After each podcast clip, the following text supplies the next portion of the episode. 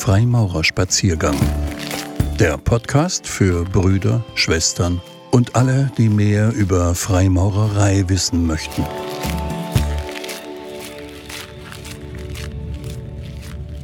Das lichte Maß. Ein Spaziergang mit Christian Himmes. Wo immer wir uns im Bauwesen bewegen, treffen wir auf das sogenannte lichte Maß. Eine bekannte Online-Enzyklopädie erklärt den Begriff wie folgt. Als lichtes Maß, auch Lichtmaß oder Lichte oder Öffnungsmaß, bezeichnet man im Allgemeinen die Breite oder Höhe einer Öffnung oder eines Raumes bzw. Hohlraumes also das Längenmaß zwischen den angrenzenden Bauteilen oder begrenzten Flächen. Es wird in verschiedenen technischen Bereichen verwendet. Zitat Ende. Treten wir durch eine geöffnete Tür, so ist das lichte Maß der Abstand der beiden senkrechten Türzagen, in denen das Türblatt im geschlossenen Zustand ruht. Beispielsweise lässt sich die Positionierung zweier Säulen zueinander durch das Achsmaß, also den Abstand ihrer jeweiligen inneren Achsen oder durch den Abstand ihrer zueinander stehenden Außenflächen definieren. Wo liegt nun der Unterschied der Anwendung, beziehungsweise wo kommt das lichte Maß zur konkret sinnvollen Anwendung und was können wir daraus hinter der Analogie mitnehmen? Wenn wir zum Messen die innere Achse eines Baukörpers nicht nutzen können, da uns diese nicht von außen zugänglich und damit nicht definierbar ist, messen wir im lichten Maß, also im Abstand der beiden Bauteile. Das ist das somit einzige wahrnehmbare Maß, beziehungsweise dessen optisch wahrnehmbare Referenzpunkte. Was dahinter steckt, unter der Oberfläche, ist nicht erkennbar oder eben nicht maßgebend. Namensgebend also das Maß des Zwischenraumes, welcher von Licht ungehindert durchströmt wird und auf den Betrachter trifft. Aber dies ist auch, wenn denn wörtlich genommen, eine sehr begrenzte Methode mit Hinblick auf unsere direkte Wahrnehmung. Ob wir nach einem harten Arbeitstag nach Hause kommen und vor der eigenen Haustür stehen ob wir durchs Fenster den Blick zum eventuell verschrobenen, aber doch einsamen Nachbarn wagen, ob wir mit der im Geiste fertigen Moralpredigt vor der Tür zum Kinderzimmer stehen, oder ob wir vor dem Büro des Chefs stehen und Unheil ahnend auf Einlass warten. Durch die Tür oder zwischen deren begrenzte Zargen strömt auch in unserem Geiste also in unserer Vorstellung über das, was wir erwarten, immer nur das Licht, welches wir in der Lage sind wahrzunehmen. Also nicht das vollständige Licht oder gar die Größe und Stärke der Lichtquelle hinter der Öffnung, welche den gesamten Raum dahinter erhält, welcher doch häufig größer und breiter ist, als seine Tür erahnen lässt. Also kann uns auch hier das lichte Maß mit Hinblick auf das dahinterliegende nur einen Vorgeschmack auf das geben, was uns erwartet. Mit Blick auf unsere Erwartungen ist das lichte Maß also nur eine vage Vorahnung. Was dahinter wirklich auf uns einströmt und unseren Geist so hoffentlich erhält, wenn wir durch die Öffnung hindurchtreten, in unser Haus und Heim, ins Kinderzimmer oder ins Büro des Chefs, können wir von außen selbst mit dem lichten Maß nur erahnen und werden dann meist hinter der Tür in weit mehr Licht gebadet als von außen betrachtet. Eine hoffentlich sehr häufige positive Wende. Im zwischenmenschlichen Sinne bietet uns das lichte Maß ebenfalls nur einen Anhaltspunkt.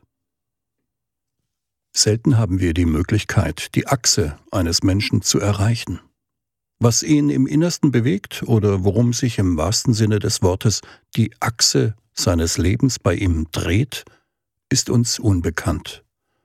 Und wir selbst als auch der andere werden diesen Fixpunkt vermutlich nie präzise betrachten können, so er denn überhaupt als solcher existent oder fix ist. Von der fiktiven Achse aus können wir also die Distanz, wenn man so möchte, zu unserem Nächsten niemals festlegen. Nur an seinen Konturen können wir Maß anlegen. Im Gegensatz zu einem physikalischen Baukörper ist der Mensch, abgesehen von seinen physikalischen Einschränkungen, jedoch in der Lage, die für andere wahrnehmbare Kontur einer Person zu definieren also was er uns letztlich von sich wissen lässt, wie er ist, wie er handelt, was er denkt, wie er fühlt, wo seine Grenzen liegen, das sind alles Eigenschaften, die für uns nur durch seine eigene Definition oder Darlegung zur wahrnehmbaren Silhouette oder eben Außenkante werden. Und diese zudem veränderlich. Mehr haben wir nicht aber auch selbst können wir nicht mehr geben. Wenn also im Bauplan des Lebens und der Humanität unterschiedliche Baukörper zueinander angeordnet und definiert werden, sollten wir immer im Auge behalten, ob unsere messbaren Kanten für uns selbst und andere ausreichend detailliert definiert sind und im Ideal auch für andere erkennbar werden damit jeder seinen Platz zwischen den anderen findet. Wenn wir an unserem rauen Stein arbeiten und diesen als einzelnen Körper wahrnehmen, mag es erstmal keinen Sinn machen, wo das lichte Maß anzulegen ist. Steht er doch zunächst als einzelner Körper für sich. Wenn es jedoch darum geht, ihn im Mauerwerk einzubinden kommen wir um das lichte Maß nicht herum. Das Maß der Öffnung, welche durch den Stein geschlossen werden soll, ist ein ausschließlich lichtes Maß. Also wenn wir an uns arbeiten, unserem rauen Stein, ist das lichte Maß, welches uns die Gesellschaft bietet oder erkennen lässt, unerlässlich.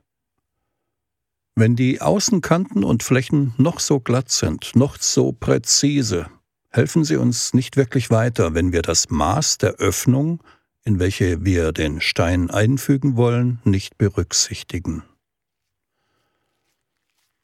Die wahre Herausforderung liegt jedoch dann letztlich darin, dass auch die Außenkanten der anderen Steine, also das lichte Maß, welches sie definieren, durch die Arbeit an sich selbst ständig veränderlich ist, zu erwähnen sei, dass sicherlich der Grund, also der genaue Platz, wo jeder seinen Stein einbaut und wie er ihn bearbeitet, nur für ihn selbst besteht und keinen kollektiven Weg darstellt. Dennoch ist der ausgearbeitete Stein im Idealfall dem jeweils angestrebten Ziel anzupassen. Vielleicht bleiben wir auch, in Betracht auf die Lücke, die unser Stein einst füllen mag, genau daher ewig unvollkommen. Denn arbeiten wir an uns selbst und lassen dabei andere an sich arbeiten, gibt es keine unveränderlichen Fixpunkte mehr, nur Zwischenräume oder Mauerlücken, die, so unstetig veränderlich und wandelbar sie auch sind, immer von Licht durchflutet werden – welches uns jedoch immer warm und einladend unseren Platz zeigt. Wie dieser auch immer bemessen sein mag. Ein Spaziergang mit Christian Himmes. Freimaurerspaziergang. Impulsvorträge von Freimaurern zum Nachdenken, Entspannen und für unterwegs. Wünschen Sie weitere Informationen über Freimaurerei und deren Hintergründe? Dann könnte Sie auch der Podcast Frankfurter Demokratiecafé interessieren. www.freimaurer-frankfurt.de slash podcast und mit dem Titel Frankfurter Demokratiecafé überall dort, wo es Podcasts gibt.